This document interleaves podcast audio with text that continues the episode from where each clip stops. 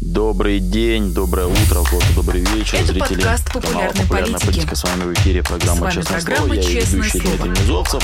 Вы, как Здесь всегда, можете помочь развитию и популярности нашей передачи, там, поставив лайк, э, репостнув, написать какой-то комментарий. Но особенно ценятся те, кто напрямую помогают нам рублем, долларом, фунтом, стерлингом или прочей иностранной валютой и становятся нашими патронами. Вот как э, стать патроном, видите прямо сейчас на экране. QR-код э, специальный, наводите на него гаджеты, патроном становитесь и попадаете в число тех, кто м, действительно спонсирует нас. Извините, это важная информация, которую нельзя не назвать э, первой. У нас есть, э, кроме того, возможность быть спонсором не только канала «Популярная политика», но и индивидуально э, каждой передачи, в том числе и «Честного слова». И вот такие люди, уже какие-то персональные патроны нашей передачи есть. Это, например, Анна Горчакова. А, правильно ли я говорю фамилию? Да. А, так что, да, становитесь спонсорами вы тоже. Мы будем этому рады. Экономика – это важное дело. Элегантно переходим к нашему гостю. Об этом мы в том числе поговорим с гостем нашего эфира Сергеем Алексашенко. Сергей Владимирович, здравствуйте. Здравствуйте, Дмитрий, здравствуйте, зрители, здравствуйте, патроны, особенно патроны. Вот, за это спасибо. А, да, хочется с вами обсудить э, некоторые, в том числе экономические вопросы. Э, Большая часть из них, они э, такие повседневные, совершенно свежие новости. Но вот из того, что хочется выделить сегодняшнее, э, что Евросоюз воздержится от введения потолок цен на газ. Об этом радостно сообщает РИА, и мы, конечно, смотрим со скепсисом на РИА, но они ссылаются на Bloomberg и говорят, а Bloomberg уже в свою очередь пишет, что от идеи с потолком цен на газ м, решили отказаться, ну, собираются отказаться, потому что это порождает какие-то кривотолки в э, европейским как-то политических кругах. Как по-вашему, отменит ли эту э, меру и почему? Ведь такие надежды возлагались, э, казалось, что это очень эффективный способ бороться с этой путиномикой. Будет ли потолок цен на газ или нет? Если не будет, то почему? Э, Дмитрий, ну, вынужден, наверное, вас огорчить. Мне кажется, что потолка цен на российский газ не будет. Э, И дело в том, ну, на мой взгляд, да, что эта идея, она изначально не очень хорошо продумана и, вообще говоря, вызывала большие сомнения в том, что ее возможно реализовать. Все дело в том, что российский газ, ну, если мы сейчас говорим о газопроводах, да, который поставляется «Газпромом», он поставляется по индивидуальным контрактам с каждым отдельным потребителем, а, где цена формируется на основе соглашения, а, где по настоянию Европейской комиссии включена, и здесь «Газ- ну, «Газпром» говорит абсолютную правду, э, составляющая спотовой цены. Да, то есть, в принципе, вот вмешиваться в а, вопросы ценообразования на уровне каждого отдельного контракта, ну, здесь, мне кажется, что Европейская комиссия, в общем, хорошо понимает, что это как-то, ну, не совсем правильное решение. И кроме того, э, мы же видим, что фактически экспорт российского газа в Европу, он уже снизился почти на 70% по сравнению с прошлым годом. И накануне зимы э, пытаться играть с Путиным на обострение, вводить потолок цен на газ, понимая, что он может в любой момент перекрыть крантик, который ведет э, газ в Европу, и войти в зиму без пусть не очень большого, но все-таки сохраняющегося объема э, импорта российского газа, мне кажется, слишком большой риск. А, Поэтому вот э, прагматизм он побеждает. Ведь я много раз повторял, что все-таки одно из первых правил санкционной политики это то, что обратный удар по той стороне, которая вводит санкции, не должен быть сильнее, чем тот ущерб, который вы собираетесь нанести стране, которая подвергается санкциям. В данном случае баланс интересов или баланс вот этих плюсов, минусов, бухгалтерский баланс, он все-таки несет гораздо больше рисков для стран Евросоюза, нежели чем для «Газпрома». Таким образом, все, что можно было реализовать э, против э, путинской экономики, против «Газпрома», оно уже функционирует, и ничего свыше для того, чтобы ударить по какой-то газовой российской отрасли, Европа уже сделать, я так понимаю, не сможет? Или есть еще какие-то опции, которые еще не реализованы? А, Дмитрий, смотрите, на самом деле по состоянию на сегодня нет никаких санкций, никаких ограничений на экспорт российского газа в Европу. То, что российский экспорт российского газа в Европу упал на 70%, это э, контрсанкции, придуманные и исполненные Владимиром Путиным, которые он начал вводить в августе прошлого года. Собственно, по его приказу поставки газа в Евросоюз, они постепенно так уменьшались, уменьшались, уменьшались, вот уже упали на 70%, как я говорил, по сравнению с прошлым годом. А Европа не, заинтер... не была никогда заинтересована вот до начала войны с Украиной а, в том, чтобы сократить покупки российского газа. Сейчас идет переосмысление ценностей, переоценка ценностей, да, идет изменение отношения к России и как к стране-агрессору, и как к стране, которая является ненадежным поставщиком энергоресурсов, и как к стране, с которой невозможно договариваться, потому что никому нельзя верить, потому что все обманывают. Вот. Но повторю, что никаких ограничений со стороны Евросоюза на покупку российского газа в настоящее время нет. Но при этом Давайте тогда, если э, обсудили вот эту газовую тему, давайте по поводу расходов э, российских регионов хочется с вами поговорить. Часто мы говорим вот на тему мобилизации в наших эфирах, и ну, чаще всего говорим о том, как расходуется человеческий ресурс на это, но это же дико затратно, насколько понимаю, э, мероприятие. Вот сегодня тоже новости с Приморского края, близкий мне э, Дальний Восток. Там глава региона Олег Кожемяка сказал, что они потратили уже около 2 миллиардов э, на снаряжение и мат-помощь мобилизованным. Это примерно как лекарственное обеспечение льготников, тоже около 2 миллиардов, или расходы на культуру 2,7 миллиардов. Вот одно Приморье, оно тратит 2 миллиарда. А вот они там сравнивают свои расходы с тем и с этим. Как вы думаете, сама эта мобилизация, ну мы позже про это говорим, не похо- поговорим, не похоже, что они скоро ее прекратят. Как думаете, деньги же из ниоткуда не берутся, тем более, что доходы снижаются российского бюджета. По каким расходам будут бить э, в регионах для того, чтобы поддерживать финансирование военной кампании в том же уровне? По кому напрячься, кому приготовиться, кому сейчас станет хуже в ближайшее время? Э, Дмитрий, мне кажется, что основным каналом э, вот перераспределения бюджетных денег является то, что замораживаются расходы. Да? То есть вот прямого такого сокращения расходов, э, ну, его можно, конечно, найти, но не очень много. В основном это идет сокращение инвестиционных проектов, да, которые на текущую жизнь э, там, жителей российских регионов, городов, все не, не оказывают влияния. Это ну, ухудшение будущего. Да? То есть вам пообещали, что вам устроят построить там новый магазин, новый кинотеатр, а, заменят теплосети, чтобы у вас не было аварии, да, чтобы электричество работало нормально. Но этого всего не будет сделано. Но, в принципе, если это будет сделано через два года, понятно, что вам нужно еще это дело прожить, и ваше состояние от этого завтра не улучшится.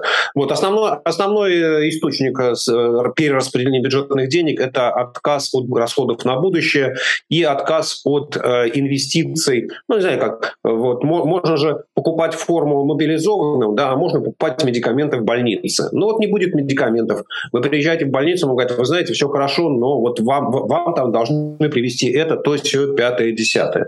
Да, и вот таким вот ползучим характером будут деньги из населения вышибаться. Но население будет чувствовать это? То есть, я так понимаю, нет какой-то такой... У вас не будет культуры, нет такого. У вас не будет, там, не знаю, расходов на образование, не будет такого.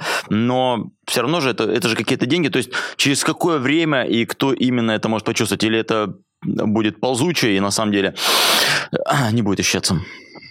А, Дмитрий, вы абсолютно правильно говорите. Ну, что значит не будет ощущаться? Ведь mm-hmm. известный да, такой трюк, что если вы бросаете лягушку в кипящую воду, то она может э, там, а, от страха выпрыгнуть оттуда. Но если вы погружаете в холодную воду и начинаете потихоньку нагревать, то она, в общем, ничего не почувствует, потому что температура меняется постепенно.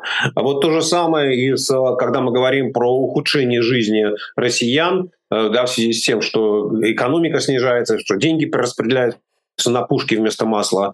На это же происходит постепенно. Сегодня чуть-чуть, завтра чуть-чуть, сегодня копеечка, завтра две копеечки. Да, и вот вроде как вот сегодня по сравнению со вчера ничего не изменилось. Ну, почти то же самое, да, почти ничего не изменилось. Ну и, в общем, даже если на неделю назад посмотреть, то тоже, в общем, то же самое.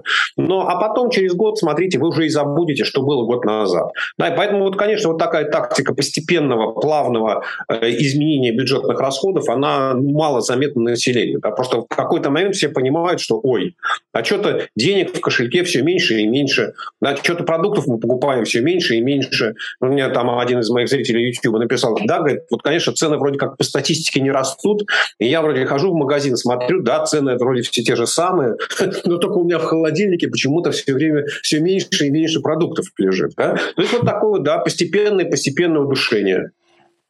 А при этом э, инфляция, это можно назвать инфляцией или, или это будет выглядеть как-то иначе? Нет, конечно, это вот ну, в прямом смысле слова инфляцией назвать нельзя, потому что все-таки инфляция – это определение, термин, который означает повышение цен. Да, я бы сказал так, что это снижение доступности продуктов, питания, mm-hmm. товаров, это снижение уровня жизни, да, которое Росстат не отслеживает или не хочет оценивать. Да, здесь э, интересно, да, что как-то так приучили наше население, что люди так воспринимают, что э, какой там курс доллара? Курс доллара низкий, ну и, ну и слава богу. А инфляция какая? Инфляция невысокая. И люди так, ну, ну и хорошо. А какой-то более глубокий процесс, конечно, э, объяснить сложновато. Ну и я тоже не отрываю себя, и мне, и мне объяснить его сложно. Э, если это долгоиграющий процесс, действительно почувствовать его не так э, просто. Э, тоже хочется вас спросить, э, возвращаясь опять же все равно к теме санкций, вот этот самый а, блокировка, мы сказали, что с газом ничего особенного сделать уже невозможно, но а, в то же время Евросоюз время от времени поднимает тему о том, как блокировать счета российских банков, как кого-то там из них арестовывать, как бороться в конце концов с Центробанком и его влиянием. Сейчас правильно ли блокируются российские счета и возможно ли ввести какую-то такую блокировку, которая еще не была введена, на ваш взгляд, что не реализовано на момент 18 октября 2022 года.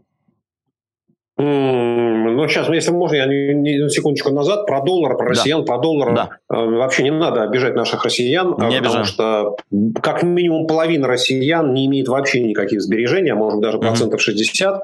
А поэтому они живут от зарплаты до зарплаты, от пенсии до пенсии, от стипендии до стипендии, и никаких сбережений у них нет. И, естественно, там доллара, возможно, они в глаза не видели. Поэтому что такое доллар и сколько он стоит, их, ну, это совершенно-совершенно как-то вот э, не колышет. Да, поэтому ну, вот жизнь, она устроена таким образом. Угу. Я, я просто объясню, да, э, свою мысль, что, ну, реально, где-то с года с 98-го мы привыкли, что, ох, если резко там доллар подскочил, то вот это вот проблема там, и сразу люди идут там э, в очередь, видят они доллар, не видят, но все равно само ощущение, что доллар уже не 6 рублей, а все 9,5, а то там и 15, вот это страшно. А если там цена на доллар не очень большая, если мы говорим, что инфляция не, не такая большая, как по сравнению с прошлым годом, то это как-то психологически нормально на людей влияет. Э, и вот тогда, тогда сразу к вам вопрос, вопрос, а можно ли людям как-то это а, объяснить и как-то донести саму мысль, что не только курс доллара, не только а, цифра инфляции может на вас повлиять, но и то, о чем мы с вами чуть раньше говорили, вот это самое ухудшение жизни. Или люди сами должны это прочувствовать и донести эту мысль, что ваша жизнь портится, это невозможно. А, Дмитрий, ну, э, мы с вами только этим и занимаемся, да, что любой наш разговор в конечном итоге мы пытаемся э, нам, россиянам, нашим зрителям рассказать о том, как устроена жизнь, как устроена экономика и каким образом политические решения влияют на повседневную жизнь.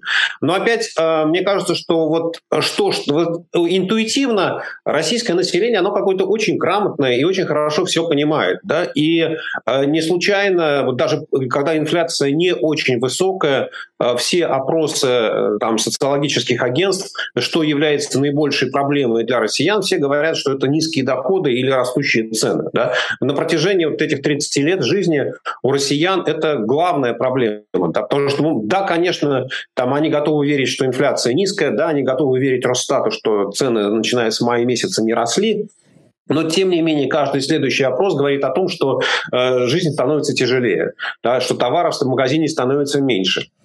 Там опрос, проведенный Левада-центром, он показывает, что из всех санкций, которые вот вообще есть, про которые россияне знают, не знают, что они придумали, единственная санкция, которая на них реально оказывает влияние, это исчезновение товаров в магазине, это там, а, сужение ассортимента и это повышение цены, это ухудшение жизни. Да? То есть вот мы э, да, проблема состоит в том, что вот эта вот цепочка, да, что цены растут, что жизнь дрожает, что качество жизни снижается.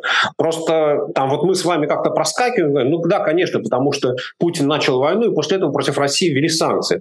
А у обычного человека вот эта вот цепочка, она разорвана, да, потому что он считает, что да, конечно, я знаю, что ввели санкции, я знаю, что из-за санкций жизнь стала хуже, но санкции это ввели, потому что Россия хочет быть великой, а нас наказывают за это. Да, и вот в этот момент все ломается. То есть вот здесь как-то вот акценты надо ну, чуть при том, что ну, мы, мы же с вами все правильно делаем, да, мы все правильно объясняем, но вот в психологии или там в мозгах российского такого рядового россиянина, да, все устроено немножечко по-другому. При этом, э, да, про, про инфляцию мы поговорили, а вот что касается дефицита товаров, его пока вы не ждете. Просто я ищу, да, какие-то такие точки, через которые можно было бы людям объяснить, что м- война это явно не то, во что стоило ввязываться, потому что вы терпите такой урон. А дефицит тоже такая точка, в которую можно было бы бить. Вы не думаете, что дефицит каких-то важных товаров а, людей сейчас ждет в ближайшее время?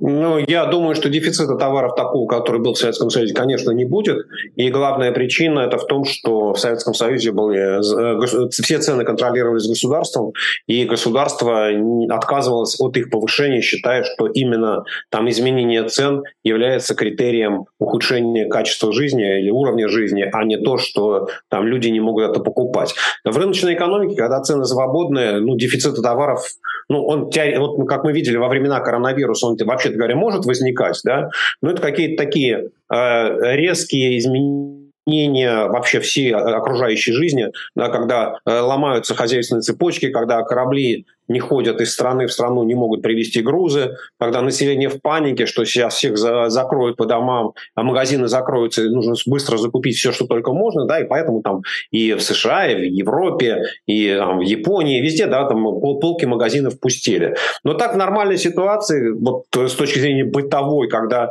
э, страна не подвержена какому-то катаклизму, да, то, в принципе, дефицита товаров быть не может. О чем мы можем сейчас точно говорить, да, вот что, где наблюдается абсолютно четко а, резкое ухудшение качества, это рынок автомобилей.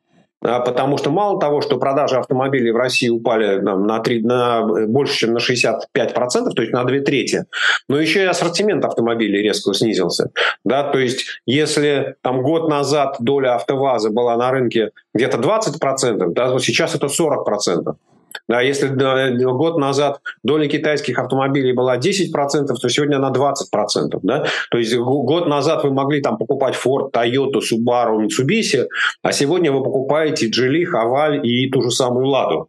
Да? Но опять мы хорошо понимаем, что в конце концов, при том, что Россия постепенно насыщается автомобилями, все-таки это вот не тот товар, который вы покупаете каждый день. Да? И там в автосалон, вы приходите в автосалон, да, там все машины стоят, просто цены на них какие-то безумные, и вам, у вас сразу отпадает желание их покупать, вы идете там, либо покупаете подержанный автомобиль, либо соглашаетесь на то, что вы покупаете китайский автомобиль. В конце концов, выглядит, может быть, не очень плохо. Другое дело, что ездить будет на нем хуже.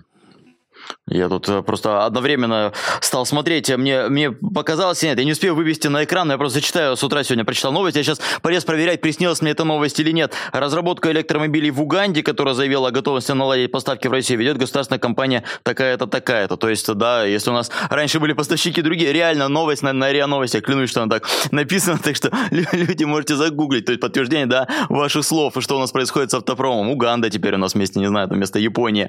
А, опять же, продолжая тему о том, как у нас э, выглядит э, все в экономике, вот, казалось бы, да, а, Будут сложности, будут э, вполне понятные определенные сложности из-за дефицита каких-то финансовых средств, но в то же время такие известные распил конторы, ну, давайте без характеристик, вот тоже цитирую новость дословно. Минпромторг России, фонд Сколково запускает акселератор поддержки э, малых и средних дизайн-центров электроники. При этом на это будет выделяться около миллиарда рублей в 2022 и 2023 э, годах. То есть, с одной стороны, я, так, э, я думал, что ну, к октябрю этого года, учитывая то, как э, Россию прижала, как э, зажаты все финансовые источники, к октябрю уже не будет э, никаких возможностей э, отправлять деньги на какие-то там фонды Сколково. Но, тем не менее, вот фонд Сколково, Минпромторг сообщает, что у них что-то запускается, и на это будет потрачен миллиард рублей. Значит, э, есть какой-то потенциал, есть какая-то возможность для развития, есть э, возможность куда-то деньги вкладывать, или это для отвода глаза, это не стоит на это обращать внимание,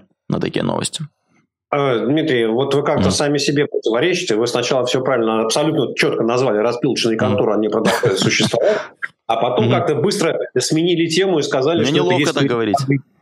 Нет, просто, знаете как, либо распил, ну, скажем мягче, либо это освоение бюджетных денег, да, угу. под любыми лозунгами, когда весь бизнес ваш состоит в том, что нужно получить деньги из бюджета и их освоить, и потом отчитаться, и не важно, что в результате этого ничего не появится, нужного для экономики. Или вы второе, вы там производите как, какой-то конкурентоспособный товар, но вообще говоря, если вы делаете что-то хорошее, что пользуется спросом на рынке, ну, может быть, конечно, вы не откажетесь от государственной поддержки, но если у вас все хорошо, то вы и без нее проживете. А, э, просто электроника, это очевидно, ну, наверное, так самое слабое место российской экономики, да, где зависимость от импорта ну, практически стопроцентная. Да, и даже если там какие-то процессоры Э, там, Россия производила, да, то все это производилось из импортных комплектующих на импортном оборудовании и, вообще говоря, собиралось в Тайвань. вот. А, и здесь, ну, я вынужден как сказать, я, я очень рад за фонд Сколково, который получит миллиард рублей, освоит, и кому-то, возможно, там даже из очень хороших людей в Сколково ну, жизнь покажется неплохой. Только я вынужден разочаровать и Минпромторг, и премьера Мишустина, и президента Путина, что из этого ничего не получится. Ведь на самом деле, ведь вот а, отставание с электроникой началось там ни, ни 5 лет назад, ни 10 лет назад, и даже не при Путине, и даже не при Ельцине. Отставание с электроникой – это такая вот э, хроническая болезнь еще со времен Советского Союза. И главная причина, просто здесь это наиболее очевидно все видно, да, так можно прослеживать и в других секторах то же самое. Ведь э, вот изначально вся эта электроника появилась в военных, в военном секторе. В первую очередь там на ракетах на ракетах, на боевых самолетах. Э, и там, э, по большому счету, вам не очень важно, сколько места, да, какая это микросхема или это макросхема, сколько места она занимает. В конце концов, вот этой болванки, которая летит, всегда найдется место для лишнего болта, да, который там, даже если весит что-то, то, в общем, не, не изменит характеристик полета.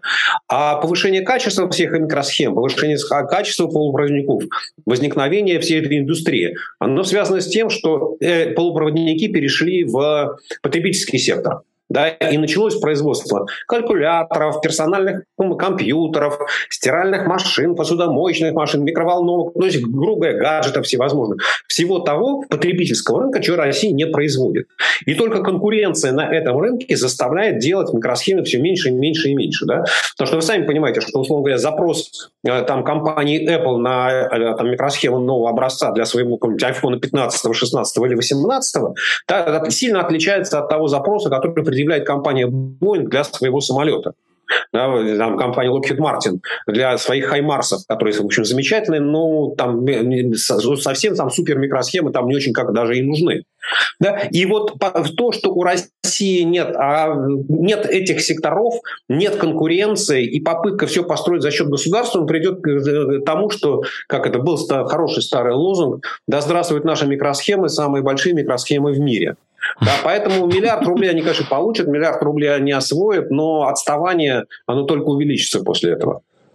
А вот заговорили про электронику, тоже так вспоминаю вопрос.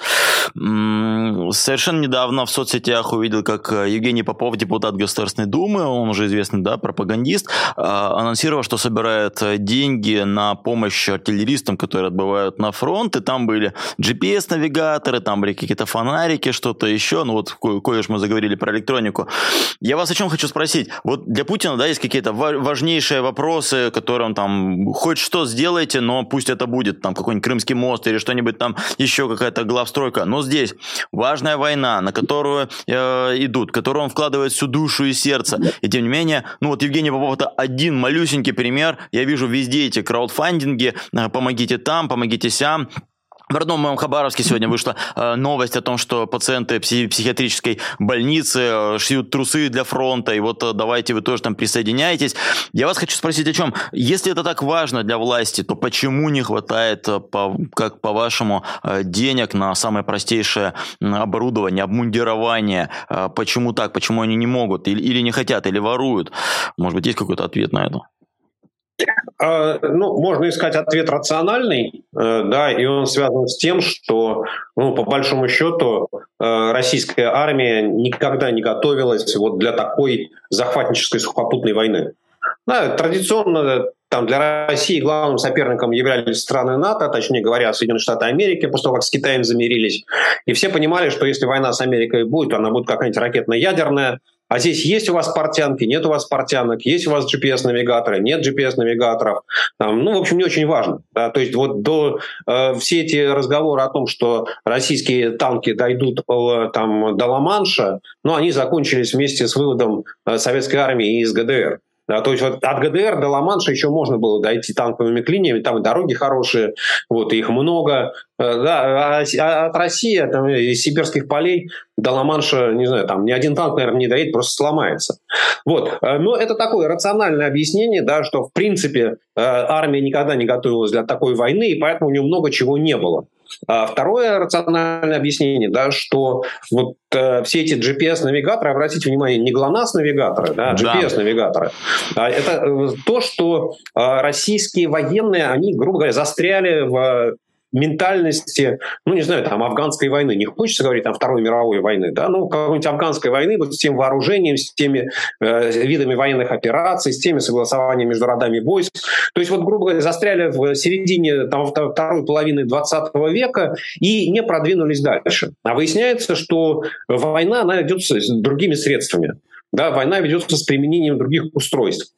И теперь смотрят, ага, а Украина краудфандит на дроны а Украина краудфандит еще на что-то. Да? И людям кажется, вот там тому же депутату Попову, губернаторам, который там, там не знаю, руководителем психиатрических больниц, да, кажется, что вот если в Украине это все идет по зову сердца, потому что война патриотическая, война защитная, да, за защиту своей родины, что сейчас мы сейчас поднажмем, и мы тоже на что-то сбросимся.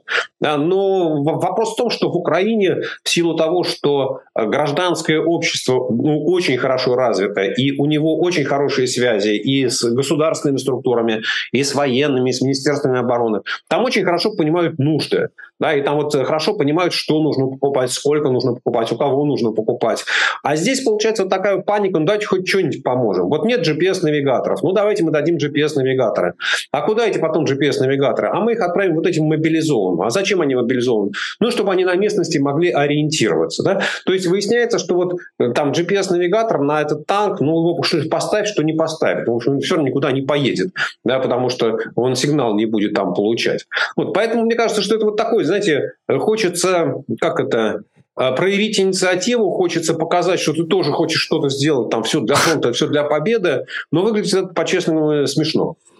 Я согласен. Это, это вы еще не видели, какие там были комментарии к этому самому Евгению Попову, что мы писали. И один э, самый популярный комментарий был тот, который вы сказали, а почему ты, подлец, собираешь на э, GPS, а не на ГЛОНАСС? А второй был, почему ты дискредитируешь российскую армию, куда смотрит прокуратура и полиция. А, и продолжая тему э, армии и то, как оснащается армия, про мобилизацию, наверное, договорим вот этот самый блок. В последние дни вы наверняка видели противоречивую информацию про то, что то Собянин говорит, что мобилизация закончена в регионе, то кто-то говорит, а мы ее продолжаем, то Песков говорит, у нас э, нет информации об этом, и а, указ никакой подписывать мы не будем о прекращении мобилизации.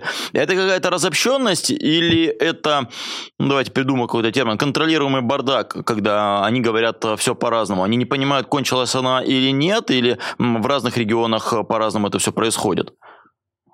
А, ну, то, что там бардак, то, что там нет никакого согласования, то, что мобилизация, решение мобилизации было пробито, продавлено какой-то узкой группой ограниченных людей, это совершенно точно, потому что, ну, как мы видим, хорошо, ни военкоматы, ни даже сама армия не, оказались не готовы к наплыву там, большого количества мобилизованных граждан, да, россиян. То есть их там не ждали, они там наверное, живут на улицах, там, ну, короче говоря, людей, там даже ну, обмундирования, да, одежды для них не было, да, поэтому понятно, что к мобилизации никто не готовился, не готовился. А дальше начинается получается то, что а, у каждого же есть свои задачи. Да, у мэра Собянина есть задача э, как, держать общественное настроение в Москве как можно более спокойными, да, с тем, чтобы мобилизация вызывала как можно меньше эксцессов, ну, потому что э, там от московского, от московской станции метро, где вылавливают э, там молодых парней, то, в общем, до Кремля дистанция не очень большого размера. И если это, это все будет продолжаться, то понятно, что настроение в Москве точно совершенно не будут складываться ни в пользу Собянина, ни в пользу Путина. Вот. И поэтому Собянин заинтересован в том, чтобы и план по мобилизации в Москве был минимальным. Он уже эксперты посчитали, да, что в расчете на, на каждого жителя, не там, на, на сколько, на миллион жителей, на 100 тысяч жителей, в Москве задание по мобилизации едва ли не самое маленькое в России.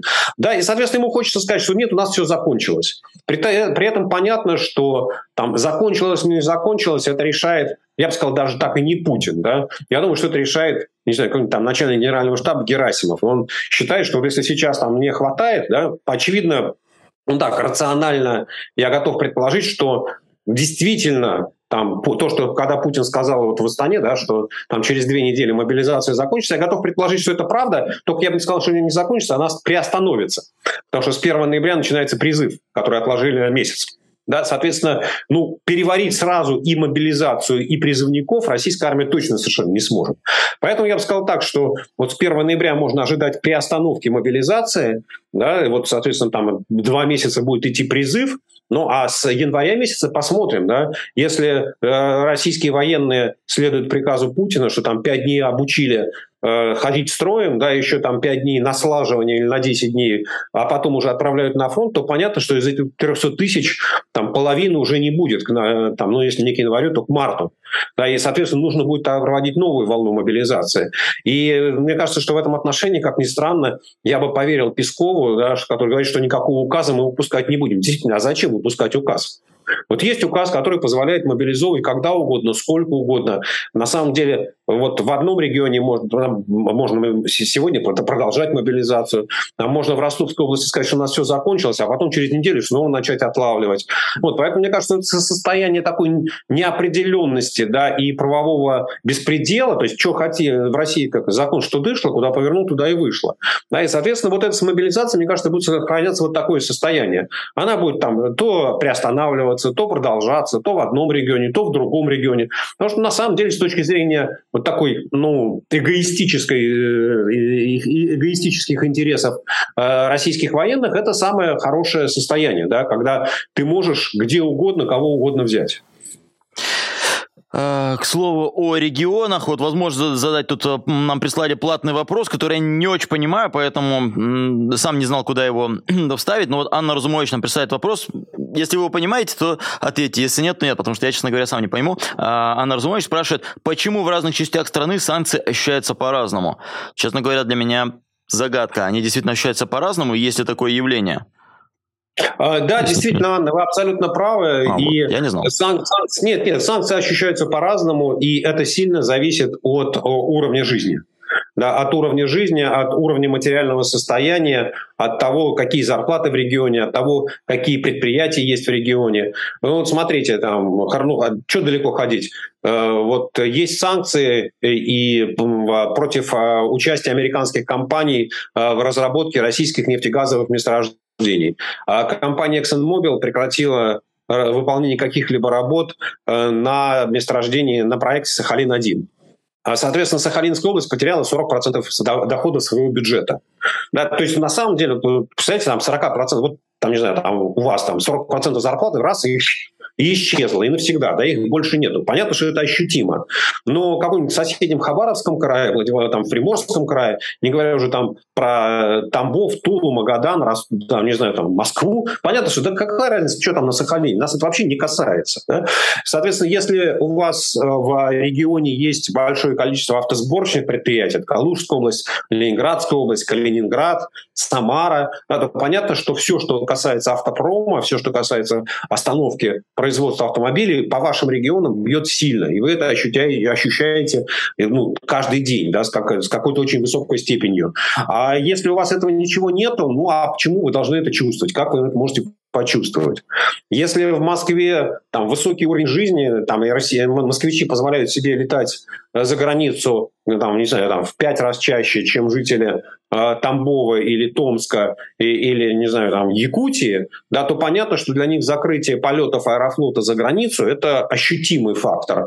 А для других регионов, ну, нет, если зарплата вам не позволяет летать не то, что за границу, а не позволяет летать по Российской Федерации, то как вы можете это дело ощутить? Поэтому, конечно, санкции есть разные, они по-разному влияют не только на регионы, но и даже внутри одного региона на разные группы людей. Спасибо, спасибо за это вопрос, спасибо за ваш ответ, спасибо зрителям за платные вопросы. Продолжая вопросы от э, меня, хочется вас спросить, э, вот мы разве что не обсуждали с вами вопросы внешней политики, на этой неделе многие обсуждали, что президент Таджикистана Имамали Рахмон взял и так публично отчитал э, Владимира Путина, прям при всех посетовал на отсутствие уважения, на то, что присылают на какие-то форумы не министров, а всего лишь заместителей министров. Это о чем-то говорит, это показывает падение российского, а, не знаю, уважения на мировой арене, или тоже это ничего особенного, это просто местечковое, разовое, там, не знаю, нервы сдали у Рахмона, и не, на самом деле Путина он не ругал, а просто выражал ему такое странное удивление. Как по-вашему? И типично ли это явление? Потому что мне вспоминается, что Таджикистан и раньше мог когда-то показать зубы, или это именно сейчас, потому что Россия становится слабее? Э, мне кажется, что это из всех э, политиков, иностранных политиков, которых мы там знаем и которые у нас на слуху, есть один, который не очень четко отдает себе отчет в том, что он говорит. Э, два. Один Владимир Путин, а второй еще более яркий Александр Лукашенко, да, которого просто, что называется, Остап понесло, и вот там может быть фонтан в любой момент, любой поток слов. А все остальные лидеры, особенно лидеры вот среднеазиатских стран, Э, ну, они очень хитрые политики, они очень хорошо понимают свои интересы и очень хорошо чувствуют политическую конъюнктуру.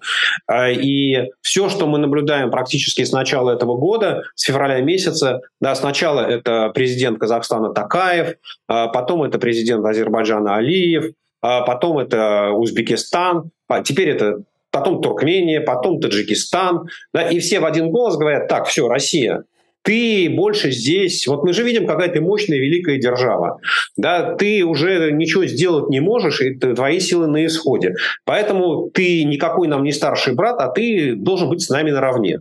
Вот если у нас у всех, как говорит этот Рахмон, приезжают министры, то будь добр, присылай своих министров. Да? Если, как говорит Такаев, ты хочешь там покуситься на Северный Казахстан, то знай, что у меня есть большой брат под названием Китай, с которым у меня свое геополитическое сотрудничество. Да? И я с тобой свои отношения связывать на будущее не хочу. Мне кажется, что действительно идет такое переосмысление, причем достаточно быстрое роли и значения России э, в современном э, геополитическом мире. И вот там то, что Путин говорил о каком каком-то сфере влияния России, о каком-то там русском мире, то мы видим, что он сейчас сжимается как шагреневая кожа. То есть вот он точно совершенно достигает прямо противоположных целей по сравнению с теми, что объявлял. И НАТО приближается к российским границам, и русский мир сжимается, да, и русскую культуру выкидывают э, из других стран, да, и русский язык уже становится не таким привлекательным. И россияне, даже российские мозги, в общем, на Западе тоже не с, не такой, не с такой охотностью э, принимают сейчас. Вот, поэтому, да, это продолжение всего этого общего процесса такого как бы закукливания, превращения России в большую Северную Корею. А по-вашему, когда Рахмон все это высказывал, э, он был самостоятелен? Не в смысле, что я считаю, что до него дотянулась рука Вашингтона, а в смысле, он высказывал только свое мнение как президент Таджикистана или посоветовавшись э, с товарищем, э, не знаю, Берды Мухамедовым, с товарищем Такаевым, с кем-то еще из разных стран, и вот он выразил такое общее мнение? Ну, послушайте, я скажу из того, что каждый президент там, страны имеет право на свою точку зрения. Думаю, что э, президент Рахмон каким-то образом проконсультировался. Знаете, так, он не то, что говорил, слушайте, а что вы думаете, если я вот это скажу? Uh-huh. Да, вот там день в кулуарах с кем-то поговорил, понял, что эта тема касается не только его, и поэтому достаточно смело ее высказал. А, и завершая, наверное, сегодняшний выпуск, хочется вам задать вопрос про вас в каком-то смысле. А, какое-то время назад вы вступили в антивоенный комитет, помимо вас там еще много уважаемых людей. Мне не хочется сейчас задавать вопрос, там, чему пришли, там, не знаю, чего добились, это пошло. А, хочется спросить вас о, о другом. Сейчас я вижу, что помимо вашего антивоенного комитета, уважения и все такое, а, формируются какие-то социумы, которые там тоже говорят, мы там какое-то там, теневое российское правительство, мы российский, там, не знаю, Госдума в изгнании. Туда входят достаточно мутные элементы. Есть ли риск, что сейчас, когда Европа ищет с кем взаимодействовать, эти самые люди будут иметь, ну, прохиндеи, а, иначе не назову, будут иметь какое-то влияние, и есть ли способ их э, верифицировать и отсеять э, какому-то европейскому обществу, чтобы не попасть в просак, потому что, не знаю, если ко мне придут э, болгарские оппозиционеры, я не отличу одного от другого, там, сербские, какие угодно. Для Европы многие из нас с вами на одно лицо. Вот условный Сергей Алексашенко с каким-нибудь человеком, который там в 2019 году был один на России, тоже там он один для них человек. Есть ли способ верифицировать, и нормально ли Европе это, по-вашему, удается? Отделить антивоенный ваш комитет от каких-то других организаций до мутного характера? А, Дмитрий, мне кажется, что сегодня ни Европа, ни Америка не ставит своей задачей найти те политические силы в а, прекрасной России будущего, с которыми нужно вести диалог. А, сегодня на повестке дня стоит война с Путиным, спасение, поддержка Украины и то, что будет происходить с Россией в будущем, это вопрос будущего.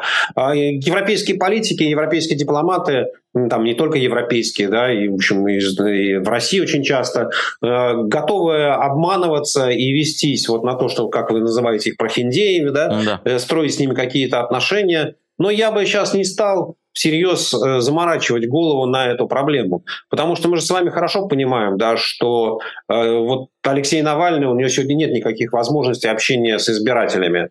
Да, у него нет сегодня возможности общения с европейскими политиками, кроме как вот редкие публикации на страницах иностранных газет. Э, и понятно, что с ним сегодня там, ну, физически или там, да, мало, мало кто может пообщаться. Но это не означает, что его роль в России будущего от этого каким-то образом падает, снижается или он исчезает.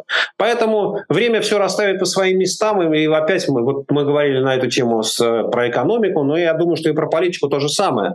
А ведь в тот момент, когда в России начнутся изменения, в тот России, в момент, когда в России откроется окошко возможностей для политических преобразований, Э, россияне очень хорошо разберутся, кто прохиндей, а кто нет, кто защищает их интересы, а кто борется э, за что-то другое. Да? И, соответственно, каждый получит свое, э, то, что заслужил. А, спасибо. И все-таки еще один вопрос успел долететь от э, зрителей. Я поэтому давайте задам. Я думал, проведу весь эфир без этого классического вопроса, но коли он прилетел, ладно, так и быть. Э, как всегда, почти каждый эфир нас спрашивает, что будет дальше с рублем и в чем лучше хранить сбережения. У меня даже уже свой ответ сформировался, но передача не, не, не я герой, а вы. Давайте я вас спрошу, в чем хранить сбережения сейчас. Э, с одной стороны, вопрос хороший, с другой стороны, очень сложный. И я понимаю, что в современной России э, на него нет простого ответа. И когда мы говорим о сбережениях, то самый важный э, предварительный вопрос, на который мы должны ответить, а что для вас означают сбережения? Да, то есть если вы сберегаете деньги на то, чтобы следующим летом поехать в отпуск, ну, конечно, ответ сберегать в рублях да, и там либо это банковский депозит, либо какие-то краткосрочные облигации. Если вы э, хотите накопить деньги на жилье и понимаете, что это для вас горизонт там трех лет, ну, Подозреваю, что тоже, скорее всего, основной валютой должен быть рубль. Может быть, там не очень большая доля иностранной валюты, хотя мы понимаем, что вот российские власти, они могут в любой момент изменить правила, да, и то, что сегодня у вас там валютные депозиты вы можете превратить в рубли, а завтра выяснится, что э, банк будет превращать валютные депозиты в рубли по тому курсу самостоятельно, без вашего согласия, который считает нужным. А если вы думаете о какой-нибудь очень долгосрочной перспективе, не знаю, там через 30, через 40 лет, когда вы собираетесь собираетесь выйти на пенсию, то я думаю, что в такой структуре сбережений для иностранной валюты точно совершенно есть место. Спасибо большое, Сергей Владимирович. Спасибо за участие в нашем эфире. Ждем вас э, еще. Спасибо, Сергей Алексашенко. Был сегодня у нас гостях, но сейчас Сергей Алексашенко уже отключается, но мне есть еще вам что сказать. Э, я еще раз порекламирую наше спонсорство. Спасибо вам, что вы есть. Спонсируйте наш эфир, спонсируйте э, вот эту прекрасную студию. Сегодня благодарим человека по имени Владимир Нагин. Это новый спонсор уровня Аквадискотека. И Петр Дунджл... Дунджияк. Тоже спасибо ему. Спасибо вам, что смотрели. Спасибо, что ставили поставили лайки, я вижу 12 тысяч, э, вот прямо сейчас э, пик э, у нас, это неплохой результат. Спасибо, что смотрите популярную политику и не пропускайте в том числе и вечерние эфиры. Смею анонсировать, сегодня в вечернем эфире у нас будут ведущие Руслан Шавединов и Ирина Алиман. Гости, как всегда, очень интересно, их не разглашаю, пусть ребята сами похвастаются. Смотрите, не пропускайте. С вами был Дмитрий Низовцев и будет еще канал «Популярная политика». До встречи, пока, пока. Вы слушали подкаст «Популярные политики». Мы выходим на Apple Podcast, Google Podcast, Spotify и SoundCloud. А еще подписывайтесь на наш канал в YouTube.